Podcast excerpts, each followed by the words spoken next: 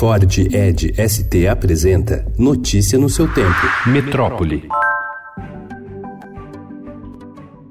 Convocada para discutir queimadas e transmitida pelas redes sociais, a reunião de Jair Bolsonaro com governadores da região amazônica serviu ontem para o presidente da República reiterar a defesa da exploração econômica de terras indígenas e de áreas de preservação, o que ele tem feito desde a campanha eleitoral de 2018. O encontro com o consórcio interestadual da Amazônia Legal ainda expôs uma divisão política entre os governadores.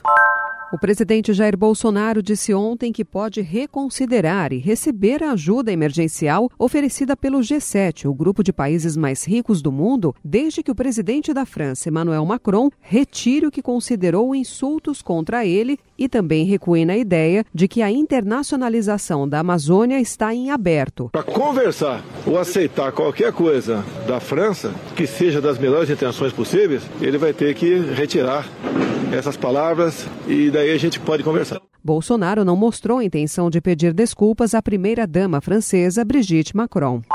Em uma carta encaminhada à Secretaria Executiva do Ministério da Infraestrutura, o diretor-geral do Departamento Nacional de Trânsito, Denatran, Gerry Adriane Dias Rodrigues, pede para deixar o cargo e critica a estrutura do órgão. No documento a que o Estadão teve acesso, Rodrigues alega que falta estratégia e gestão.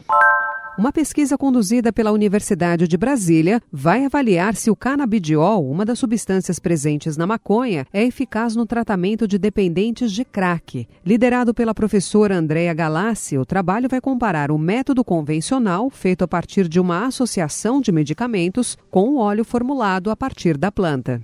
Notícia no seu tempo. É um oferecimento de Ford Edge ST, o SUV que coloca performance na sua rotina até na hora de você se informar.